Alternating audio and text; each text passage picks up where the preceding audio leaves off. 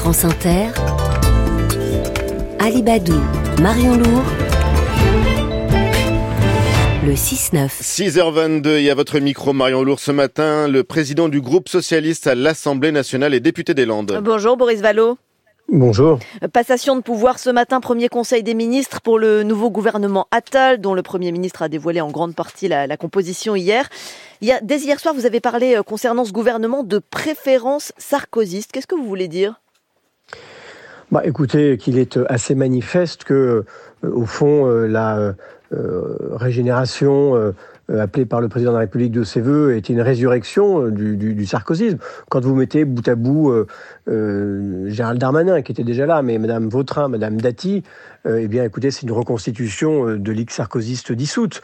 Euh, je ne m'en étonne pas, pour être tout à fait franc. J'avais considéré au moment de la loi immigration qu'on était non seulement dans une bascule politique et morale, mais aussi dans une clarification. C'était le début d'une cohabitation avec la droite, là, et elle a trouvé au gouvernement ses visages. 14 ministres nommés, euh, finalement seulement 8 qui viennent de la droite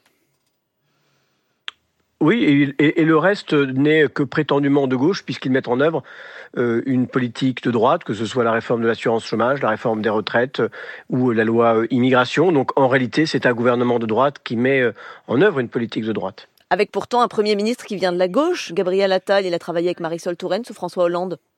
Oui, ça doit lui faire sans doute des souvenirs, mais ça ne lui fait pas euh, ni euh, une morale ni une ligne manifestement, puisque euh, on voit bien que dans ce deuxième quinquennat d'Emmanuel Macron, dont il ne sait pas bien quoi faire, à part, euh, j'allais dire, être le, le, le, le, rôle principal d'un troisième mandat Sarkozy, on a totalement essoré, essoufflé le en même temps. C'est la fin du en même temps.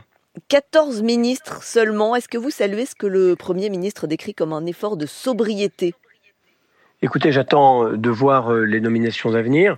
Le constat que je fais, c'est que nous avons aussi des ministres avec de très larges portefeuilles. Je pense à la ministre qui est à la fois ministre des Sports dans une année olympique et ministre de l'Éducation nationale. Alors c'est vrai qu'elle sera doublement cornaquée par le président de la République. Voilà, elle sera doublement sous tutelle, soit tutelle du président de, de, de la République et euh, du Premier ministre qui a dit qu'il emmenait l'Éducation nationale à Matignon.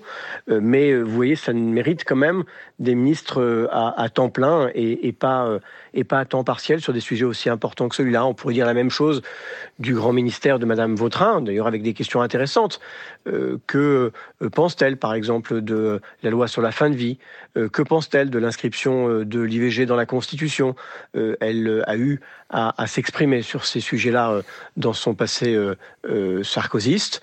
Qu'en est-il aujourd'hui? Alors c'est vrai que, évidemment, elle appliquera la politique du président de la République. Mm. Boris Vallot, vous le savez parce que vous êtes à l'Assemblée nationale, il y a eu beaucoup d'articles 49.3 qui ont été euh, déclenchés par, euh, par Elisabeth Borne, l'ex-première ministre. Est-ce que recentrer le gouvernement sur la Macronie et la droite, ça ne facilitera pas des alliances? C'est de la cohérence finalement, non?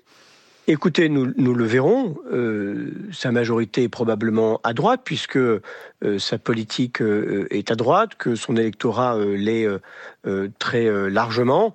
effectivement, il y a une forme de clarification. On sort d'une ambiguïté. C'est la fin du en même temps. C'est une cohabitation pratique et effective avec, avec la droite. la question, c'est est-ce que les LR à l'Assemblée nationale et au Sénat seront en soutien, comme ils l'ont été euh, sur les lois que j'évoquais tout à l'heure, eh bien, nous le, nous le verrons. En tout cas, je crois que euh, les, Français savent à quoi s'en tenir. Je suis pas sûr qu'ils euh, ils avaient, en 2017, imaginer cette, cette dérive droitière.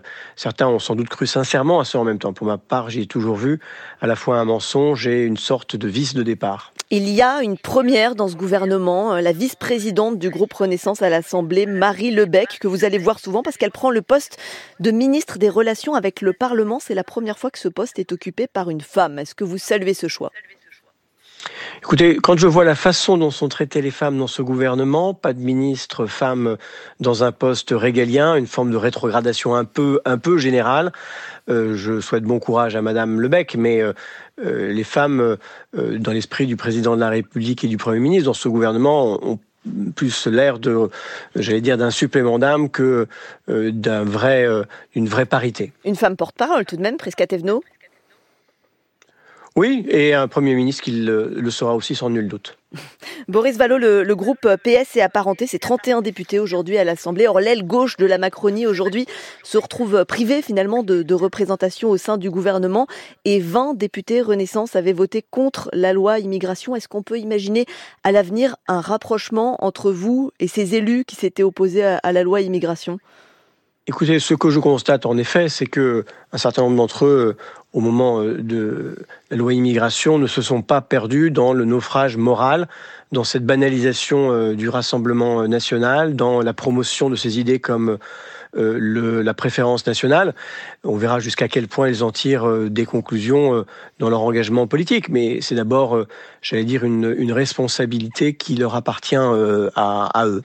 À eux de le dire. Donc Boris Vallot, chef du groupe socialiste à l'Assemblée nationale, merci de nous avoir répondu sur France Inter. Merci à tous les deux à suivre sur Inter, la météo et le journal.